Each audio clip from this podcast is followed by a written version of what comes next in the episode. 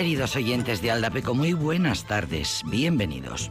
El psicólogo canadiense Gordon Pennycook publicaba recientemente en un medio británico su teoría que intenta explicar por qué se viralizan noticias falsas, fake news, que se dice ahora. Eh, noticias falsas, que además de ser falsas son a menudo inverosímiles, pero porque caemos, pero como nos las creemos. Al parecer, dice el psicólogo, porque a las redes sociales se les dedica una atención parcial. Eh, las redes sociales no son eh, un medio de información más de comunicación, mejor dicho, y eh, raras veces tenemos actitud de contrastar y de buscar eh, la información en los medios de referencia y de toda solvencia, que somos negligentes, que somos un poco vagos, que somos un poco laxos a la hora de creernos lo que leemos en las redes sociales. esto viene a cuento eh, esto viene a cuento por la primera sentencia en España, esta noticia es de hace un mes, la primera sentencia en España, la primera condena a 15 meses de cárcel por difundir noticias falsas, fake news, en este caso por un tuit racista, conoceréis seguramente la noticia y también la sentencia, un vídeo falso. La audiencia de Barcelona condenaba a un tuitero por un delito de incitación al odio contra un grupo vulnerable. El tuitero es un guardia civil y se convirtió, la sentencia salió pues un mes y pocos días, en la primera persona procesada en España por noticias falsas. Según la sentencia, el hombre publicó el vídeo movido por su animadversión y rechazo a los inmigrantes extranjeros de origen marroquí, entre ellos su sector más vulnerable, como son los menores no acompañados. El condenado escribió su tuit en el mes de julio de 2019 y decía así, aquí tenéis el vídeo del MENA, como sabéis las siglas para referirnos a menores no acompañados, aquí tenéis el vídeo del MENA marroquí de Canet de Mar.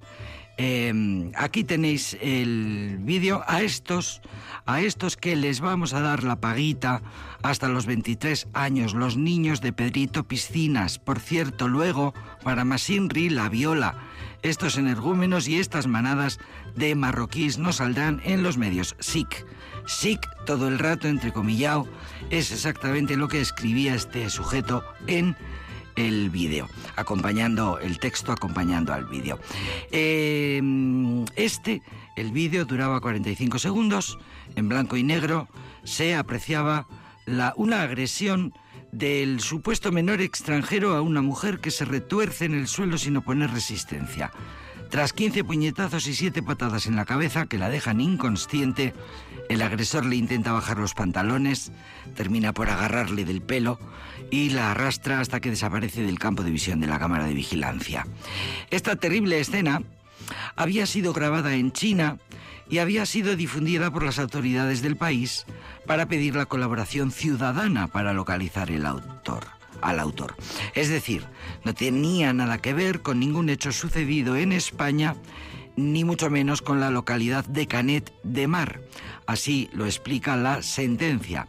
Para el juez queda demostrado que la intención de este tuitero era asociar el contenido del vídeo de la agresión en China con una presunta violación cometida en Canet de Mar, Barcelona, por dos menores de edad de un centro de acogida que habían sido detenidos por los Mossos de Escuadra el 29 de junio de 2019 y así difamar de forma global e injusta a estos menores no acompañados procedentes de otros países, particularmente niños marroquíes, asociándolos con actos violentos y agresiones sexuales, contribuyendo a despertar o aumentar los prejuicios y estereotipos contra este colectivo especialmente vulnerable, con el riesgo de generar rechazo y hostilidad social frente a ellos.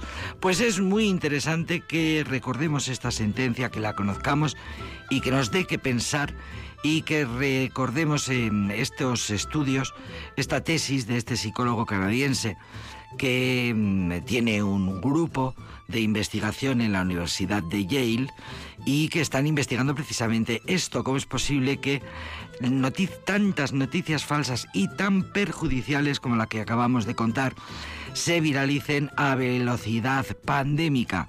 Pues porque hay bastante negligencia por nuestra parte. Bueno, es una reflexión, nos dejo pensando. Es una reflexión que hemos de hacernos continuamente cuando leemos en las redes sociales, ponemos una atención parcial y tendemos a leer solamente las cosas que nos molan y que concuerdan con nuestras creencias. No es eh, de cualquier manera, no es eh, malo recordar que, mira, la radio sigue siendo el medio de comunicación más fiable y más real y seguramente más, eh, más verdadero, más auténtico. Bueno, pues hablando de pensar y reflexionar, mira lo que dice, esta canción da también para pensar, mira lo que dice esta canción.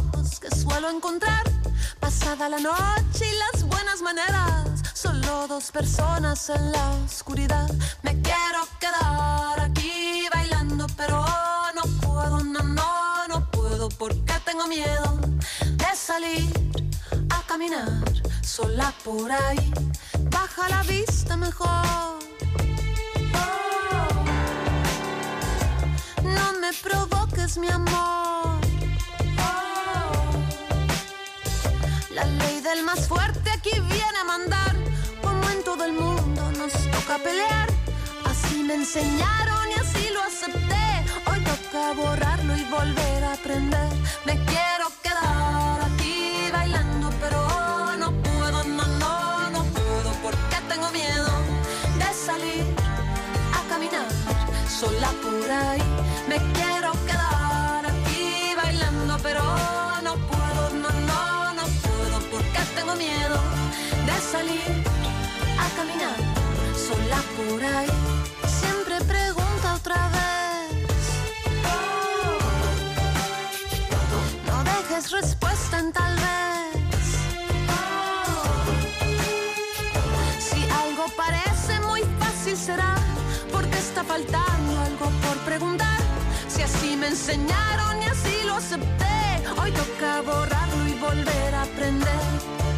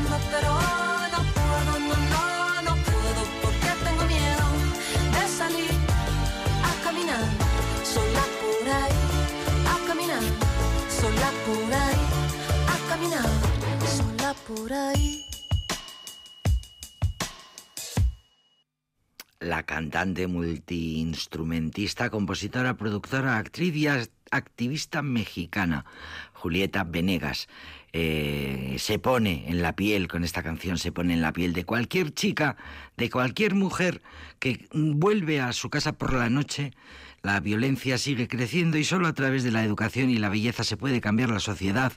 Y con canciones como esta, dice Julieta Venegas, ¿a quién se la canto? Pues eh, le quiero cantar esta canción a mi hermano, a mi amigo, a un hombre cercano Quiero explicarle lo que se siente. Ponte por un momento en mi lugar y mira a través de mis ojos. Quiero quedarme bailando contigo. Nada me gusta más que mm, el mm, hacer eh, bailar, disfrutar del más antiguo y nocturno de los artes, el baile. Pero tengo miedo porque me da miedo salir eh, a la calle a ciertas horas.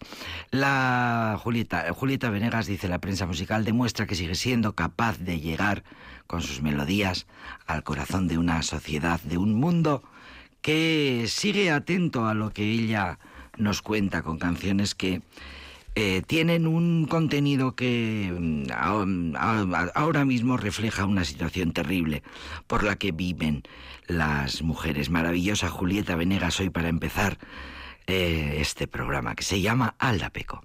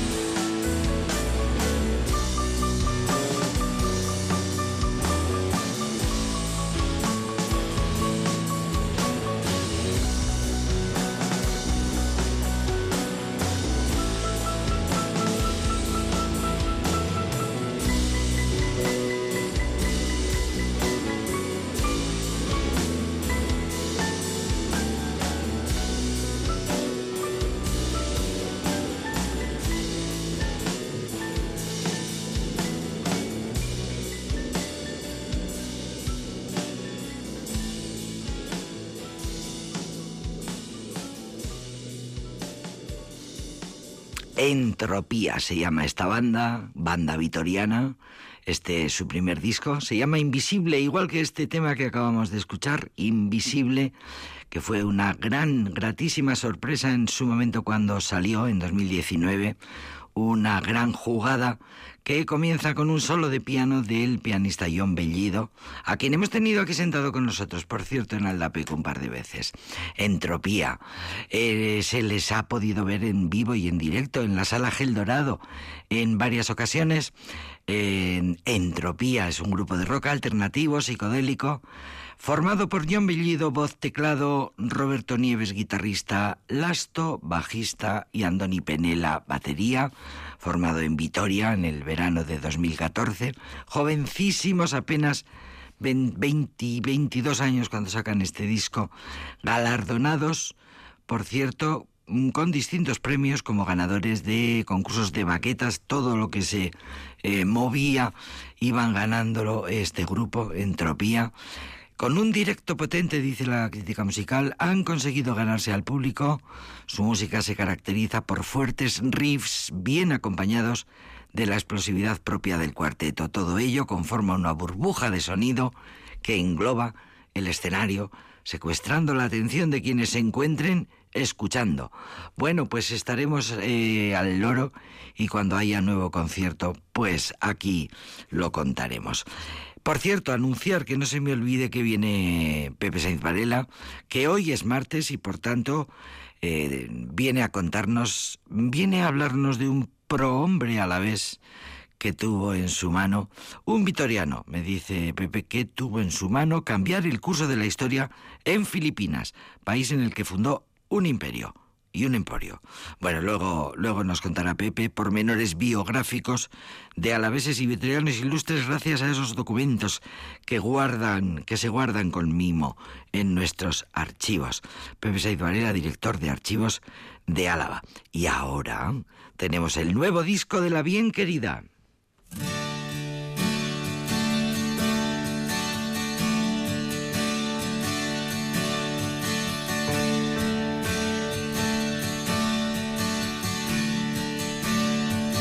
Si te quedas conmigo.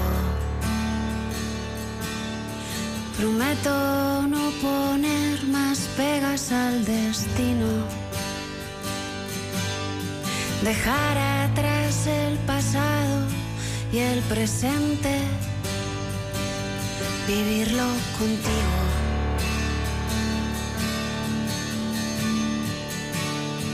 Si te quedas conmigo. Prometo hacerte sitio en este corazón partido y no olvidarme nunca del primer beso que nos dimos.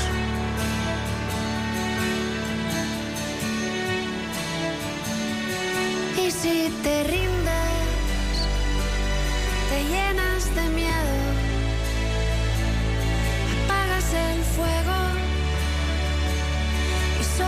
te salvas. Si te salvas, no te quedes conmigo.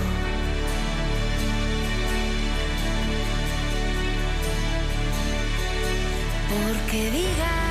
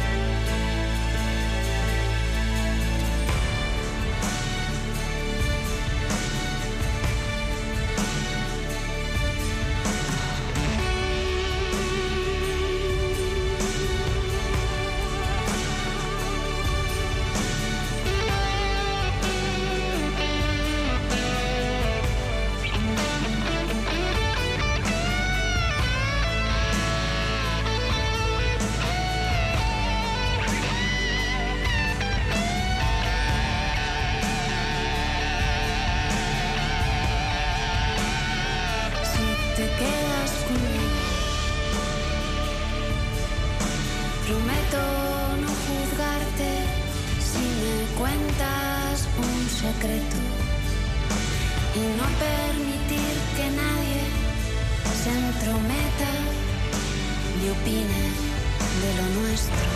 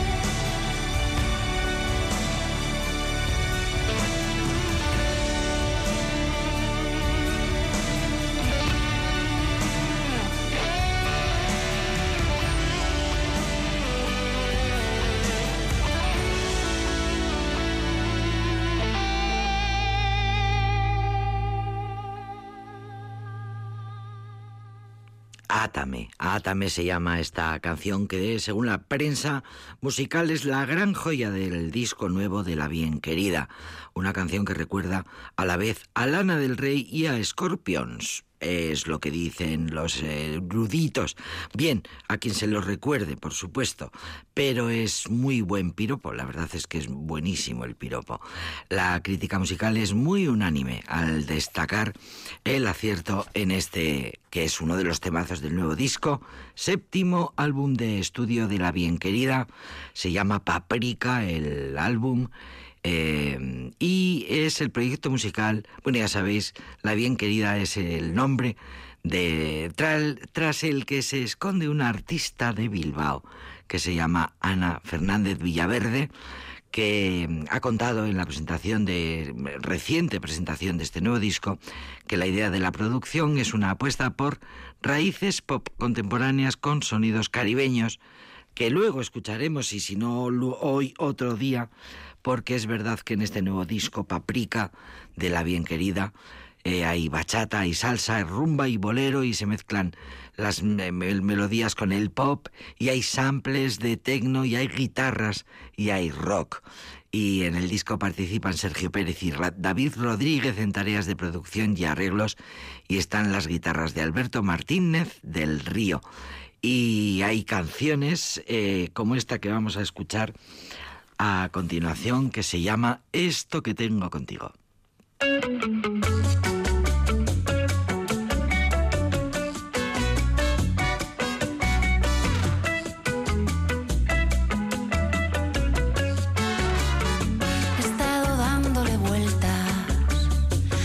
Que tengo contigo, porque por más que lo intento, no le encuentro ningún sentido de alguna manera te llevo dentro metido y arrancarte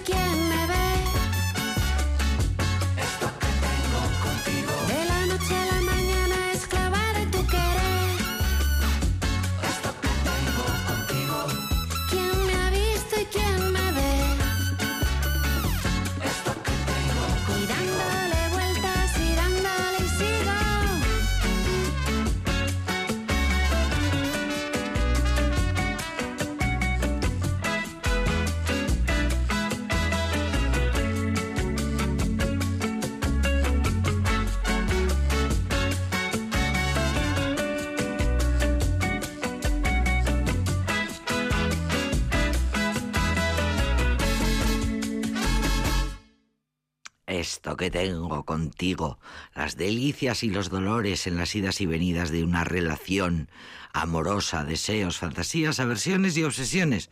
Así lo cuenta la propia Ana, la bien querida.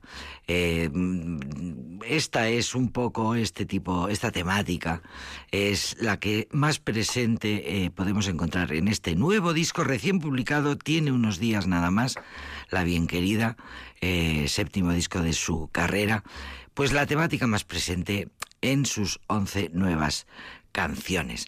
Lo de la bien querida, dice la prensa musical, es una trayectoria que hasta el músico más galardonado envidiaría. Comenzar siendo adorada, una joya oculta gracias a una maqueta que la convirtió en un secreto a voces entre los más melómanos, fraguando una leyenda que nadie imaginaba hasta dónde llegaría. Bueno, los parabienes, piropos, elogios eh, no faltan. Elogiada por los músicos más reputados de la escena nacional, su primer disco, Romancero, fue un shock para el panorama musical español y a partir de ahí el viaje astronómico de un artista que se siente libre para hacer lo que quiere, para saltar entre estilos, desde los ritmos latinos y la cumbia a la electrónica ochentera, con las carantoñas acústicas propias de sus canciones más intimistas. Cosas preciosas que leemos sobre esta gran cantante que nos gusta mucho, la bien querida, bilbaína por cierto, y que ponemos mucho en Aldapeco. Tenemos un montón de canciones nuevas, así que las iremos conociendo y degustando poco a poco en Aldapeco. Y ya como es martes y 13, pues vamos a aprovechar la, la ocasión para escuchar a un grupo muy divertido, muy fresco, irreverente, escandaloso, provocador, lo tienen todo y tienen una faceta filosófica, pensadora y crítica también. Y les va maravillosamente bien. Son alternativos, son independientes y se llaman como aquel mm, como aquel carismático científico, los punsetes.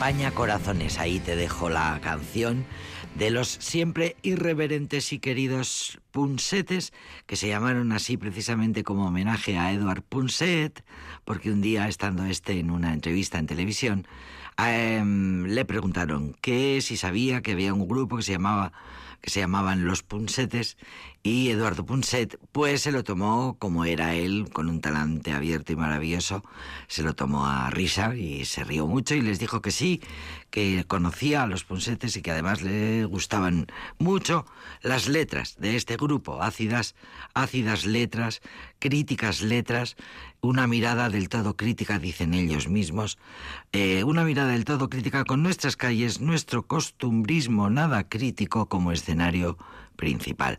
Estamos en temporada alta de nuevos discos, los punsetes.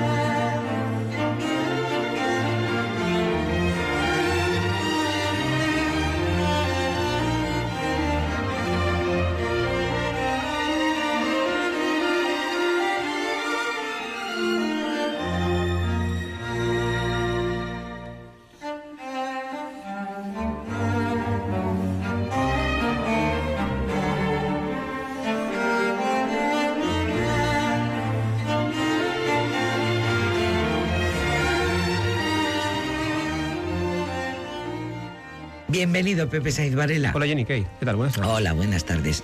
He anunciado algo de Antonio de Ayala. Me he metido en, en- en Google a buscar a Antonio de Ayala y solo me salen futbolistas. Lo cual quiere decir que la historia de Antonio de Ayala, un alavés ilustre, está por escribir. O eh, la estás escribiendo, o la estás descubriendo. Uy, yo escribir muy, poco tiempo tengo, ¿eh? Yo bastante tengo con... Tú eres ayuda, ayudante de los, de los escritores. Digamos que nosotros nos dedicamos a eso, a que a poner despu- a disposición ponerles fácil. del investigador los, los documentos, ¿sabes? Y bueno, y, de, y, de- y te diré además que este ni siquiera, este es Eloísa eh, Navajas, la técnico del archivo, la que me lo ha... A la que de vez en cuando a- a- agradecemos públicamente su trabajo, Eloísa Navajas, que si estás escuchando, que, que muchísimas gracias de parte de Aldapeco. A Eloísa y a todo el equipo del Archivo Histórico Provincial, que te ayuda mucho. De hecho, este artículo no, no lo he encontrado yo, lo ha encontrado Eloísa. Eh, normalmente cuando se habla de los alaveses que fueron a hacer las Indias, y cuando digo las Indias, eh, nosotros siempre pensamos en América. Ten en cuenta que en las Indias había dos Indias, estaban las occidentales y las orientales. Las orientales eran de toda la vida, ¿no? Las que supone que Colón quería descubrir y, no, y, lo que se encontró en medio fue un continente nuevo. Y por eso a ese continente nuevo le llamaron las Indias occidentales. Y, y- y, claro, había, había españoles que iban a las Indias occidentales, a América, y había otros que iban a orientales, a las Filipinas. Normalmente los más conocidos son los que fueron a América. Y hablando una vez de uno de los, de los alaveses que emigraron más famosos, estuvimos hablando de Julián de Zulueta y Amondo, que es muy conocido por aquel gran esclavista que se llamaba en el 19. Recuerdo, recuerdo aquella historia, lo recuerdo. Pero sí. de esa misma época hay otro, otro a la vez, que también emigra eh, a las otras, a, ot- a Filipinas y que también es importantísimo. Y que de hecho sigue eh, siendo una, una saga familiar en, Filipinas, importantísima, los Ayala, que de hecho Ayala ya nos, nos trae directamente a, la historia de Álava. El, documento concretamente, además, fíjate, a veces, muy- bueno, ya esto es como filosofando un poco, ¿no? Eh, cuando se nos habla de que la historia en general son grandes procesos económicos, sociales, políticos, ¿no? ideológicos, que nos llevan de un lado a otro y que los seres humanos son solamente, somos como que estamos ahí perdidos Como piezas de un unos- puzzle que nos mueve el Exacto. viento a su antojo. o como algo flotando en medio del océano, ¿no? Que, que realmente una persona no es capaz de cambiar las cosas. A veces sí que en la historia te das cuenta de que dependiendo del momento y el lugar, una persona, sobre todo si Es verdad, una sola persona puede destrozarte Sí. el panorama, pero vamos, hasta la saciedad, es verdad. las personas No realmente... menos valoremos el poder que tenemos Exacto, las si está en el personas. momento adecuado, concreto, puede incluso cambiar Claro. el, el curso de la historia, ¿no? O al menos mm, eh, torcerla hacia un lado a otro. Aunque siempre vaya hacia la misma dirección, pero al menos torcerla un poco. Y el caso es que a veces cuando te encuentras documentos como este piensas, jo, aquí realmente está el inicio de una serie de acontecimientos que han cambiado en cierta forma hoy en día la historia económica de Filipinas. Mira, es la licencia Antonio de Ayala para ir a Filipinas a ejercer el comercio, otorgada por sus padres en Hueto de Abajo, aquí al lado, el 24 de febrero de 1829.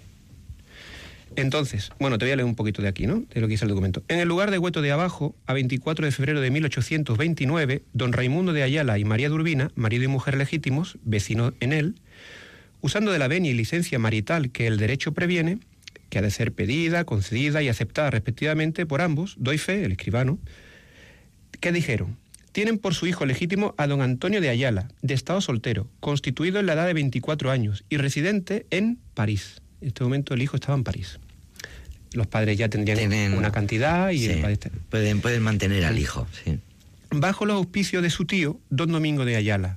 Esto, esto es casi paralelo a la historia de Zulueta, porque Zulueta también, al principio, cuando va a Cuba, no va con una mano delante y otra detrás, porque va a, a- a un local comercial de su tío, etcétera, donde ahí es donde empieza a hacer fortuna. Luego él ya utilizó sus medios para, para almacenar una gran fortuna, pero en principio no iban eh, No iban de vacío, no eh, iban Él tenía un protector entonces, que era eh, este tío suyo, Domingo Ayala.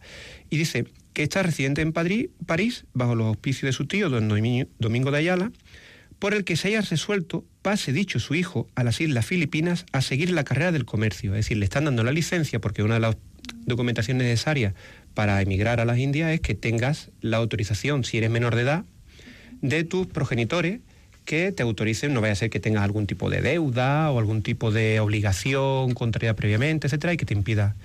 Entonces le, le autorizan para seguir la carrera del comercio, a cuyo efecto, a pedimento del mismo, le concede los otorgantes licencia expresa consentimiento para que se embarque y pase a las dichas islas Filipinas, cuya medida paternal declara le dan de su libre y espontánea voluntad al citado de hijo don Antonio y a no re- revocarla se obligan en la debida forma. Al final del documento dice, y firma dicho otorgante, ah, cuando firma el, y porque dijo no saber los padres, ¿no? Se ruega a que lo haga unos referidos testigos, es decir, que los padres no sabían leer y escribir, eh, pero habían conseguido bueno, la, la cantidad suficiente para mandar a su hijo a París, que estaba allí con, un con, con, con el- con su tío y que luego iría. Bueno, este don Domingo de Ayala, es que fíjate, yo digo, a ti no te suena, pero si tú buscas Filipinas en Google, bueno, en inglés más bien, eh, y, y buscas Ayala. O sea que esa- en, la, en la historia de Filipinas encuentras a Juan de Ayala, Claro, a claro, Antonio es que, de Ayala. Bueno, a ver, voy a seguir con, no te voy a decir el día de hoy, pero es que luego él, cuando llega allí, él, lo que hace es que eh, emparenta, hace como los zuluetas. Él, él, en principio, tiene allí un enlace, o sea, tiene una- un resorte poderoso que es, es otro tío, que es el arzobispo José Seguí. Este es el que le va a ayudar al principio a establecerse allí. Eh, en 1834, es decir, estamos hablando ya de ni, ni 10 años después, o sea, 6 años después de haber llegado, en, ma- en marzo de 5 años después de haber llegado, en marzo del, 80 del 35, él funda la Casa Rojas. No tiene el apellido Ayala. Eh, es, eh, eh, digamos que busca un socio, otra que seguramente sería el capitalista, y con él van a abrir una tienda para el comercio de, de azúcar, café, algodón e índigo. El índigo es, una, es un colorante azul que es bastante apreciado. azul índigo. El azul índigo, sí, exactamente. O sea que es un, es un colorante que, por cierto, es- debe ser, o se, era carísimo, dificilísimo de encontrar. Eh, bueno, es el que, azul índigo turquí también que se llama, es el, es el más utilizado para teñir lo- la ropa de azul, este azul marino eh, característico, ¿sabes? Entonces, eh, y también para fabricar licores, pólvora, piezas de fundición y minería. Yo creo que se dedicaban un poco a todo. Eran como... Entonces, ¿qué es lo que pasa? Este socio suyo, Domingo de Rojas, que eh, era también descendiente de otro emigrante español, pero este venía de Acapulco, o sea, primero había estado en, México y de allí también había ido a las Filipinas. Bueno, se establecen, hacen relaciones, y, pero claro que pasa que el Rojas, este socio suyo, por estamos hablando, fíjate, del primer tercio del siglo XX, que Filipinas sigue siendo española, pero en la metrópoli, en España, lo que hay un, enfrentamiento mm, encarnizado entre liberales y absolutistas. Los liberales, Fernando VII y los absolutistas, luego, después de muerto, aún así sí, continuaba la pugna entre ambos, entre Espartero por un lado, los seguidores de Narváez por otro, etcétera, ¿no? Y este Roja era liberal. Entonces, desde la metrópoli, pues, bueno, pues lo tenían bastante, lo tenían en la lista de, de no deseados, digamos, o de indeseados. ¿Y qué es lo que ocurre? Que este Rojas se retira a un segundo a un, segundo plano para no estar tan para no perjudicar los negocios de una empresa y pone a Ayala al cargo de ella. O sea, también en esta cosa influye la suerte, ¿sabes? ¿no? Por un lado tener entonces este Ayala empieza a dirigir la casa de Rojas y cuando se muere eh, el domingo de Rojas en, el, en, en 1842 les Hereda, le le- va es que le ocurre sustituye, le- su hija la Ah. hija Margarita de Rojas y qué hace Ayala Casarse con casarse ella, con Margarita claro, de Rojas. Entonces, claro, así ya consolidan este, digamos, un negocio que ya es bollante, que es el de los Ayala Rojas, ¿no? Luego lo que ocurre es que eh, en el 45 muere este, el, el arzobispo, que al que le había estado ayudando bastante, pero ya en el 51, fíjate, ya Antonio Ayala ya dirige el, el Banco de las Islas Filipinas. Se crea un banco, el nacimiento de los primeros bancos, y, bueno, y de hecho se va, va a estar representando los intereses de la corona, consigue eh, buscarse una, una buena... De, ahora, mientras que Rojas era enemigo, pues él consigue dar la vuelta a la situación y ahora, sin embargo, es aliado. Y, y luego en el 1864, que ya como terminando esto, él le da el nombre, a la, le cambia el nombre a la compañía. La compañía ya no va a ser Rojas, sino va a ser Ayala, eh, la compañía Ayala. Es decir, que al final él es el que queda con el negocio, porque claro, además los hijos que van a continuar ya serán Ayala. Claro. El, bueno, el caso es que hoy en día, apenas que le des una vuelta, ya digo, que busques en internet, o sea, esta compañía Ayala tiene negocios. Fíjate, primero, no participan solamente en el Banco de las Islas Filipinas, que sigue existiendo. ¿eh? Has dicho que hay que buscarlo en inglés, ¿no? Sí, es la, mejor forma. Eh, sino que, por ejemplo, eh, participan en la empre- una empresa de telecomunicaciones importantísima allí, la Globe Telecom. Tienen una empresa de constructora inmobiliaria también importantísima, la Ayala Land. Y otros negocios, pues, ah, distribución de agua, Manila Water Company, tecnología de información, Microelectronic Inc. Y, bueno, de hecho, en la lista Forbes, Empresas de ahora mismo. Sí, o sea que este mismo, hombre está en la lista Forbes bueno, de él no, los- sus, sus herederos. Sus herederos, claro. Sus herederos. El, el grupo, o sea, la compañía, que se llama así, compañía del grupo Ayala, eh, los Ayala ahora mismo en la lista Forbes son los segunda, la, la segunda eh, fortuna más importante de, de Filipinas. Sí, sí, sí, quiero decir, sí, eh, el caso es que la segunda fortuna más importante de Filipinas que aparece en la Forbes está co-creada por un Por- por un- por por un un- por un alavés, por un alavés, cuyos padres no sabían escribir. por Antonio de Ayala, sí. Y- Y, claro, por eso te decía que a veces, si Antonio de Ayala no hubiera ido allí, pues, hombre, alguien podría decir, bueno, pues si no hubiera sido Antonio de Ayala, Hubiera hubiera, sido sido, otra. otro. O no. Pero bueno, ahí estaba que además le blanqueó el, el nombre a, a Rojas porque Rojas estaba tachado por el régimen, con lo cual no hubiera podido hacer Sí, claro. sí, grandes intercambios sea, ahí, comerciales. ahí está su habilidad, no solamente la habilidad mm, económica, o sea, comercial, la habilidad social, también sabe dónde tiene que juntarse, a quién tiene que estar próximo, qué amistades le convienen, eh, todo eso hace que al final haya creado, y bueno, y también diría, porque yo eso no lo puedo saber, ¿no? Dicen que las grandes fortunas no se hacen de un día a otro, de mm, si respeta la ley al 100%, ¿no? Es lo que suele hablarse. Pues no sé yo si en este caso también es la habilidad suya, también como hizo Zulueta, claro. Porque Zulueta se, eh, se amasó la fortuna que tenía gracias al, al tráfico de esclavos y al, Siempre, a las de... sí, claro, siempre gracias a que a la explotación, ¿no? De, de esclavos o de El caso es que allí en Filipinas, de todas formas, el caso de Ayala, eh, los apellidos los apellidos vascos están a, a la orden del día. O sea, apenas que hagas un vistazo rápido, pues te encuentras con Loizaga, Luzuriaga, Elizalde, Moraza, Inchausti. O sea, ahí, por, claro, todos proceden de la inmigración española durante la, la colonización. Y luego, posteriormente, en el no solamente durante la... Ya ves que en el caso de Ayala es bastante posterior, en el siglo XIX. Vamos, que un día, si viajáis a, a- a Filipinas, en- acordaros de esto, acordaros de esto y buscad algún comercio o alguna empresa, algún rótulo en el que aparezca Donde está más presente el, es, el en la, apellido. es en la, en la segunda, la, la- la capital financiera de, de Filipinas es, em, es la Makati. Y allí, al parecer, la, no voy a decir que media sido hacia suya, pero, pero tienen, es donde son más conocidos, claro. La historia de un alavés Antonio de Ayala que emigró a Filipinas y acabó creando un, un emporio. Un emporio. Un emporio y cambiando lo- la ruta de la economía en Filipinas. Por suerte, por azar del destino Y por todo junto también. Me estoy acordando de Elisa, de Eloisa, de Eloisa Navajas encontrándose ese documento de unos padres que autorizan un viaje a un hijo y mira tú cómo sale la historia de un alavés. Gracias, Eloisa. Gracias, Pepe. A ti, Johnny. Gracias, Pepe Saiz Varela.